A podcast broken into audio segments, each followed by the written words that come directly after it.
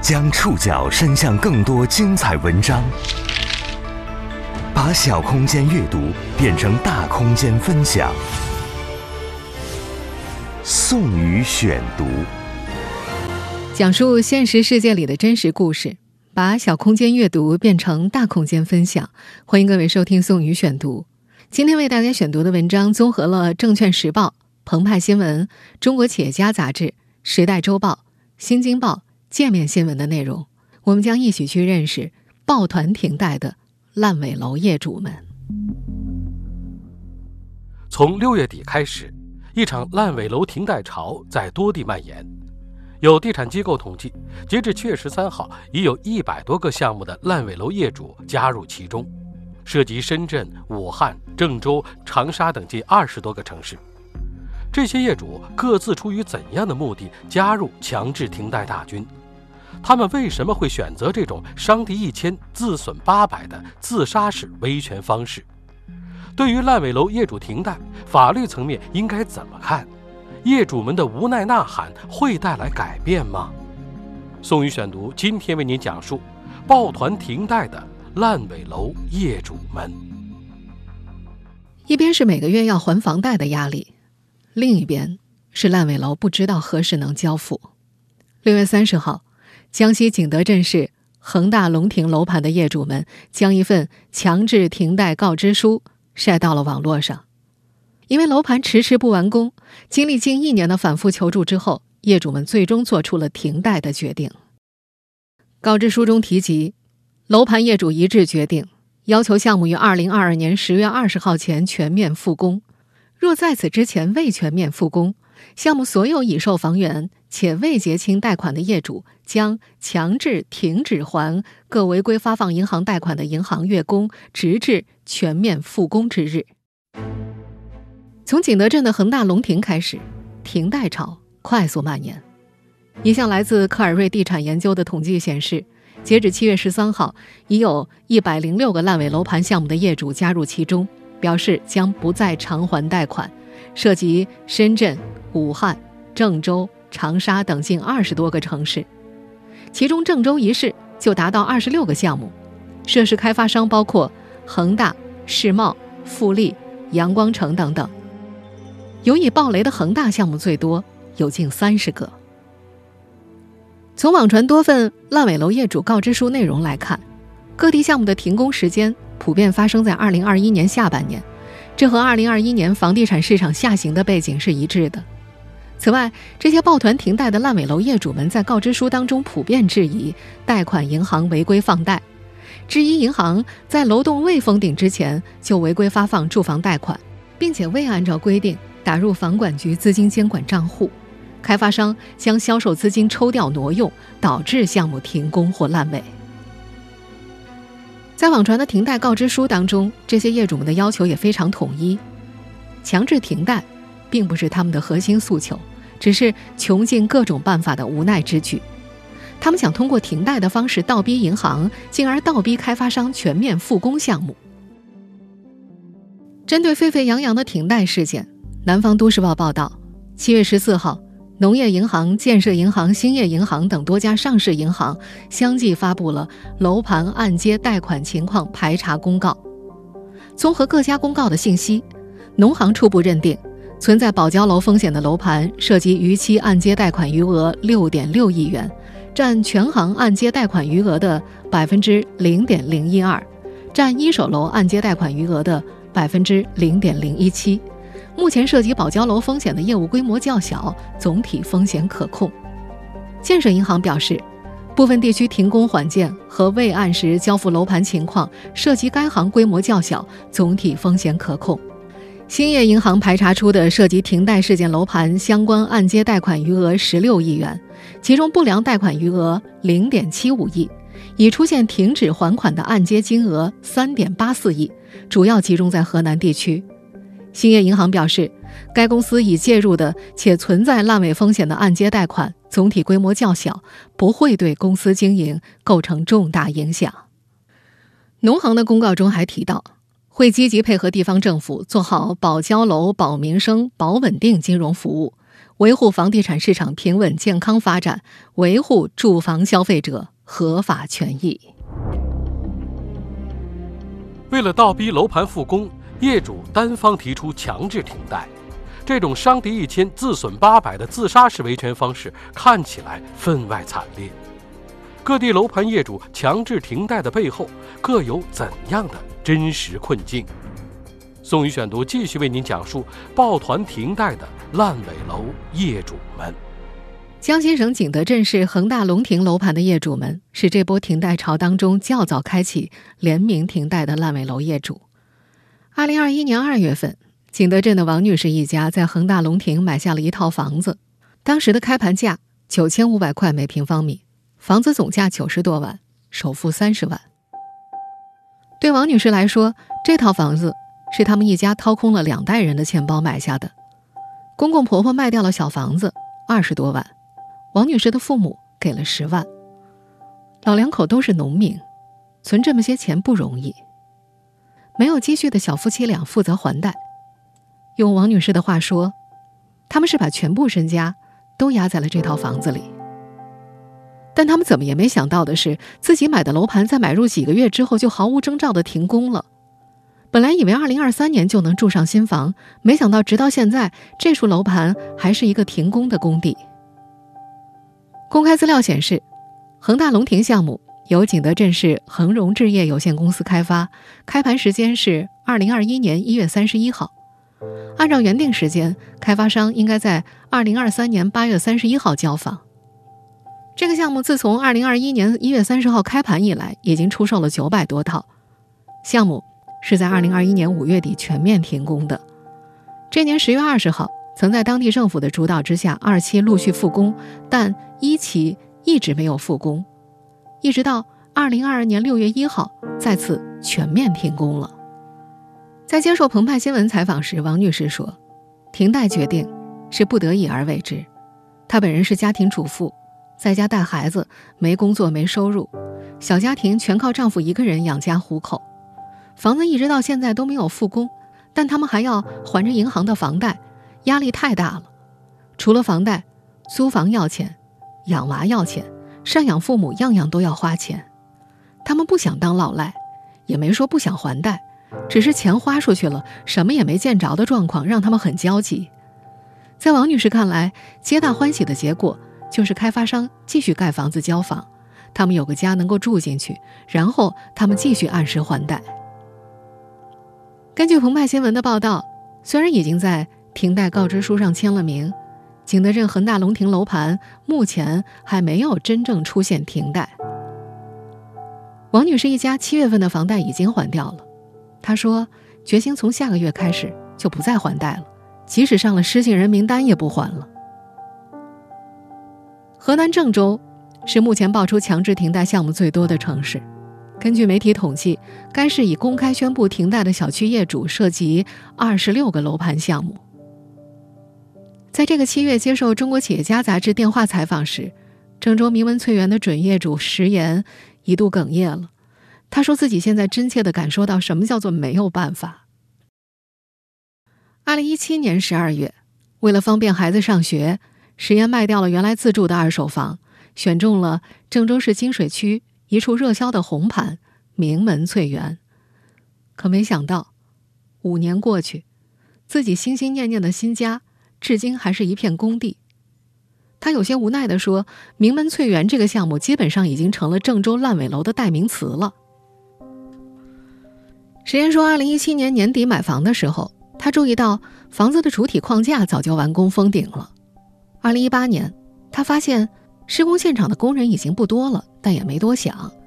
等到二零一九年，他发现这情况有些不太对劲儿啊，然后就去售楼处询问。”被告知，二零二零年三月交房，那时他也以为没问题，直到二零二零年三月，他又收到了延期交房通知，这下和他一样的很多业主都意识到，坏了。后来他们又听说名门资金链紧张的消息，中间石岩多次去施工现场查看，还发现了表演式复工的情况，也就是每次去都只有十几个工人在那儿干活。这种表演式的复工，彻底消磨掉了业主跟房企之间最后一丝信任。反复权衡之后，石岩加入了强制停贷业主的行列。和江西景德镇的王女士一样，石岩也强调自己停贷实属无奈之举，是因为想不到更好的办法了。他说：“为了这套房，已经搭进去了六十多万，之前没想过房子会烂尾，现在只感觉这日子到不了头。”他之前是从事教育培训行业的。去年开始，工作没了，只能给别人临时代代课。言谈当中，这个中年人难掩沮丧，说：“确实熬不住了。”石岩还表示，包括他在内的不少郑州名门翠园业主，每月背负七八千甚至上万房贷的同时，还要在外租房，生活压力特别大。根据他的了解，在他们这个小区里。有部分业主希望政府协调贷款银行暂缓房贷，也有部分业主决定放弃房子，之前的首付和月供都不要了，就希望停贷。和景德镇恒大龙庭楼盘的业主们一样，郑州名门翠园的业主们目前也并没有真正停贷。根据网上流传的那份强制停贷告知书显示，若该项目未在2022年8月8号前全面复工，业主们将于2022年9月。强制停贷、停工或烂尾楼业主决定强制停贷，无疑是他们在忍受烂尾楼伤痛之时的无奈呐喊。这一声声呐喊背后暴露了怎样的问题？宋宇选读继续播出：抱团停贷的烂尾楼业主们。从多份网传的烂尾楼业主告知书的内容来看，各地项目的停工时间普遍发生在二零二一年下半年。这与二零二一年房地产市场下行的背景是一致的。一位房企人士在接受《中国企业家》杂志采访时提到，从去年年中开始，楼盘出现大范围烂尾的情况就已经受到广泛关注。那时正值三道红线政策执行近一年，加上外部调控趋严、融资收紧，而大多数房企自有资金也就够撑一年的。在后续没有得到融资书写、销售又急剧下降的情况之下，房企。开始大范围暴雷。广发证券七月十三号的一份报告当中也提到，公告断供项目多为已停工项目，且不是最近才发生的，从去年开始就有此类现象。其次，主要发生在已经违约的房企项目上，包括恒大、新力、世茂等企业。据估算，各地停工面积占行业整体比例为百分之五左右。目前违约房企停工面积平均占比百分之二十左右，违约房企占行业总产能的比例大约为百分之二十五。则目前估算，行业停工面积约为行业施工面积九十七亿平米的百分之五，总量大约为五亿平米。那么，涉事项目为什么会停工或者烂尾呢？在多份网传的强制停贷告知书当中，楼盘业主们。把矛头对准了贷款银行违规放贷行为。郑州名门翠园业主的强制停贷告知书显示，在房屋预售过程中，作为贷款银行，诸如工商银行、华夏银行、郑州银行等，存在不同程度的违规发放贷款、未积极履行资金监管义务的行为，具体包括违规在房屋主体结构未封顶前发放按揭贷款，将按揭贷款资金划入非监管账号等等。除了郑州名门翠园、武汉绿地光谷星河汇项目、武汉恒大时代新城、南昌新力城等多个楼盘的业主停贷告知书当中，也将矛头指向了开发商违规挪用预售资金与当地银行违规发放贷款的情况。早在2003年，央行出台121号文件就明确表示，住宅类建筑不封顶，银行是不允许发放贷款的。在北京京速律师事务所主任王玉晨看来，不少银行无视这个规定，提前放贷；还有不少银行在放贷时没有把资金放到监管账户里，进一步推动了烂尾楼的诞生。他因此建议，在银行的按揭合同当中增加一个关于银行违规放贷的违约责任。从标准流程上来讲，开发商想要提取预售监管账户资金，其实并不是一件容易的事情。我们以福建福州为例，开发商需要提供一系列的证明材料，包括授权委托书、申请报告、工程进度节点相关证明材料、监管账户银行流水、申请预售监管账户资金提取报备证明，申请通过之后，银行才能发放贷款。中原地产首席分析师张大伟认为，按照现有的政策设计，如果银行严格执行，地方监管到位，是不可能出现烂尾楼的。需要警惕的是，现在很多楼盘之所以停工或烂尾，就是因为监管账户资金在楼栋封顶之前就已经没了。那么，钱都去哪儿了呢？开发商应该最清楚资金的流向。不过，截至目前，所涉楼盘背后的开发商尚无一家对此事公开回应。一位不愿意具名的律师曾多年经手房地产相关民事诉讼案件。他在接受《中国企业家》杂志采访时提到，现在披露的公开信息太少了，难以做出准确的判断。业主要求停贷，表面上看是开发商资金断裂导致楼盘烂尾引起的，但也有很多深层次的原因，包括。房地产调控政策、宏观经济形势、预售资金监管等等。而北京金粟律师事务所律师王玉晨在接受界面新闻采访时提到，银行在楼盘项目建设过程当中占据一个很重要的位置，他的行为会直接影响到项目的进展。如果银行配合开发商转移了预售资金，或者银行存在一些违规放贷，无疑会推动烂尾楼的产生。王玉晨透露说，他这些年所做的所有烂尾楼案子里，到今天为止，没有哪一个和开发商逃避资金监管是没有关系的。而央行二零零三年出台的一百二十一号文件还明确表示，企业将贷款挪作他用的，经办银行应限期追回挪用资金。在接受《新京报》采访时，中原地产首席分析师张大伟提到，事实上。有些银行在实际操作过程中出现的漏洞，导致了市场乱象，包括假收入证明、经营贷买房、烂尾楼资金监管不力等。在处理这些问题的时候，违规运作的银行也应该负责。追责已然是后话了。对于那些停工或烂尾楼业主们来说，他们迫切需要解决的问题还有很多。如果业主们真的停止还贷了，他们将面临怎样的后果？法律界人士对此怎么看？宋宇选读继续播出：抱团停贷的烂尾楼业主们。对于烂尾楼业主们的停贷行为，法律界人士有多种看法。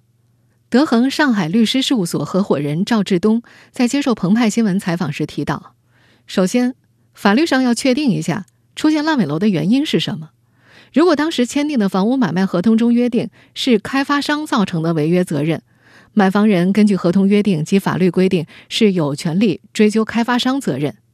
如果没有贷款的房产，买卖行为是开发商和购房者之间的权利义务，开发商的违约行为是实质违约，则购房者可以终止协议，当然可以停止继续付款。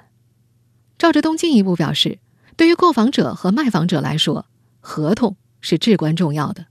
购房者如果通过先付首付，再通过银行贷款付尾款的方式买房，那么买房者和银行之间的是借贷款关系。如果买房者不还银行贷款，实际上是买房者欠银行的钱不给，那么买房者就违反了和银行之间借贷关系当中的还款义务。当然，银行有权利追究购房者责任，购房者就要失去征信。在司法实践当中，法院的裁判目前也存在争议。有观点认为，楼盘烂尾、开发商违约、业主依约解除合同，则应由开发商将收取的购房贷款本金和利息返还给银行，业主不再承担还款义务。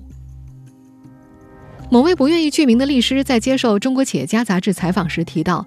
最高人民法院审判委员会讨论决定的二零一九最高法明在。二四五号判决，其中明确，烂尾楼风险不应当全由购房者承担，因为开发商烂尾导致房屋无法交付，致使预售合同、借款合同、抵押合同解除的，应由开发商将收取的购房贷款本金及利息返还担保权人和买受人，也就是贷款银行和购房者，而买受人不负有返还义务。但另一位律师解释。这个观点并不是通行观点，这个案例也没有上升为最高院的指导性案例，不具有普遍意义。在这位律师看来，开发商、业主、银行之间形成了多个法律关系。从业主与银行之间的金融借款合同关系出发，业主贸然停贷，违反了双方贷款合同的约定。多位受访律师都强调，如果未经法院判决停贷，或者没有达成停贷协议贸然停贷，业主往往就成了违约方。银行有权将业主的失信行为申请纳入征信系统，甚至向法院起诉，要求强制履约。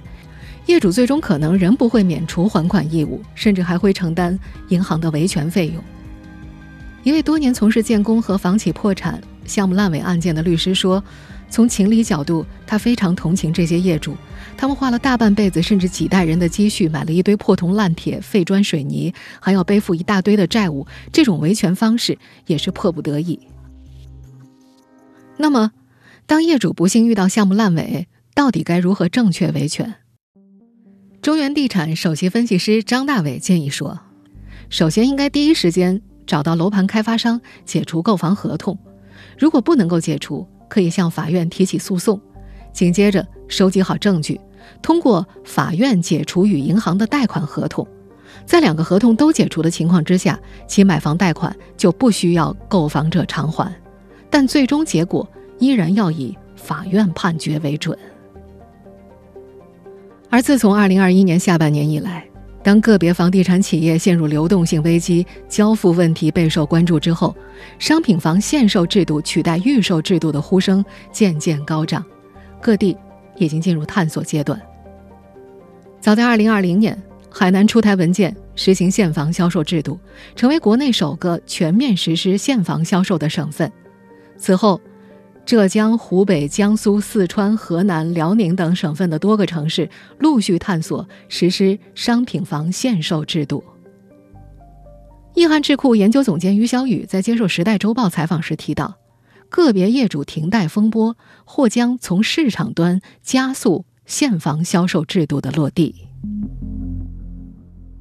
截至目前，大部分发布强制停贷声明的烂尾楼业主，并没有真正停止偿还贷款。从业主的诉求来看，他们如此呐喊的真正目的是希望以此能引起开发商和银行的重视，在项目复工复产方面更积极。这种无奈呐喊会带来改变吗？宋宇选读继续播出：抱团停贷的烂尾楼业主们，在业主们的诉求之下，多地银行还贷已有松动迹象出现。比如今年以来，就有多家银行推出了延迟还贷业务。在接受《新京报》采访时，郑州名门翠园的业主代表表示，包括其在内的不少业主已经申请了延期还贷。华夏银行、郑州银行、中信银行、浦发银行、建设银行等多家当地涉事银行郑州分行也提出为名门翠园业主办理延期还款手续。但是有媒体记者注意到，上述银行的延期政策是以疫情为缘由，并未和楼盘的复工时间或者交付时间相关联。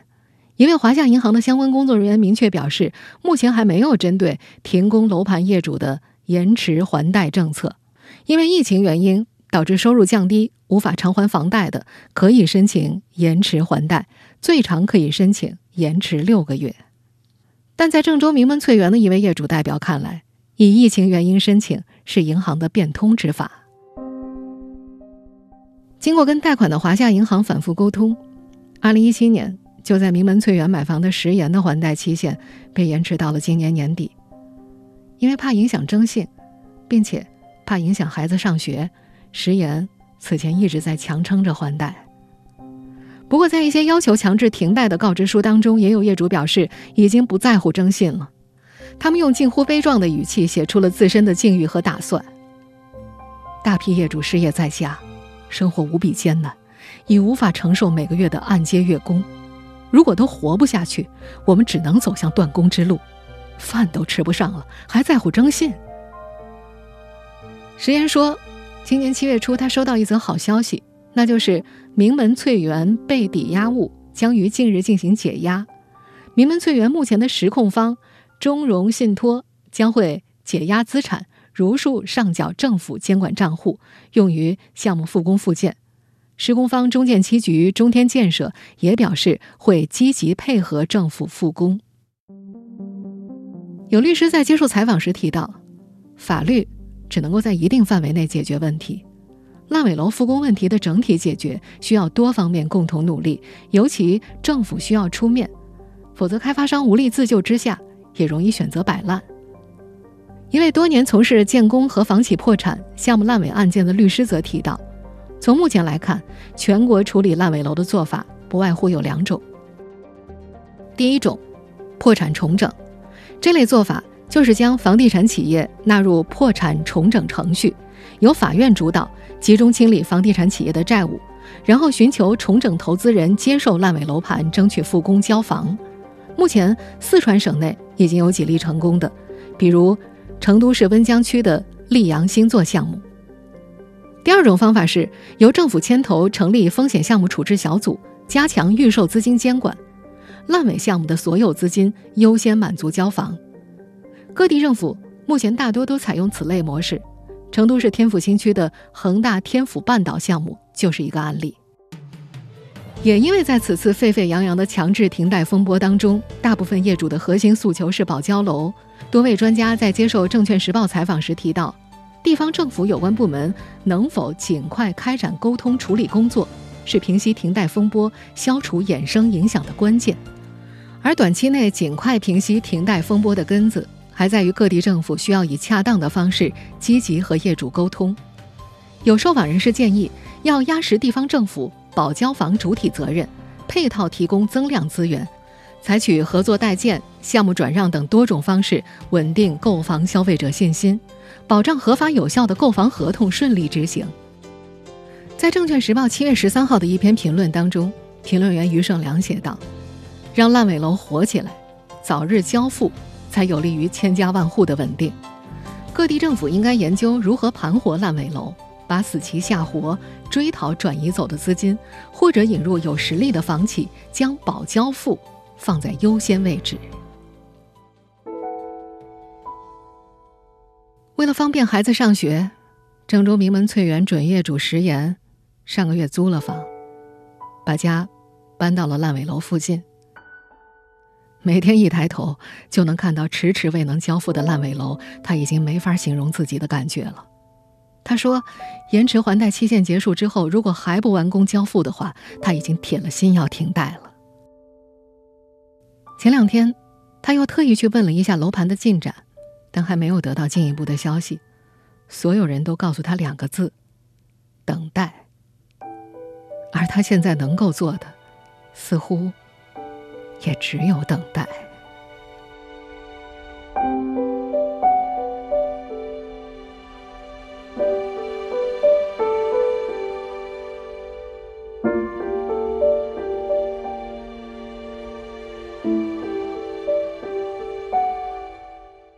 以上您收听的是宋宇选读，《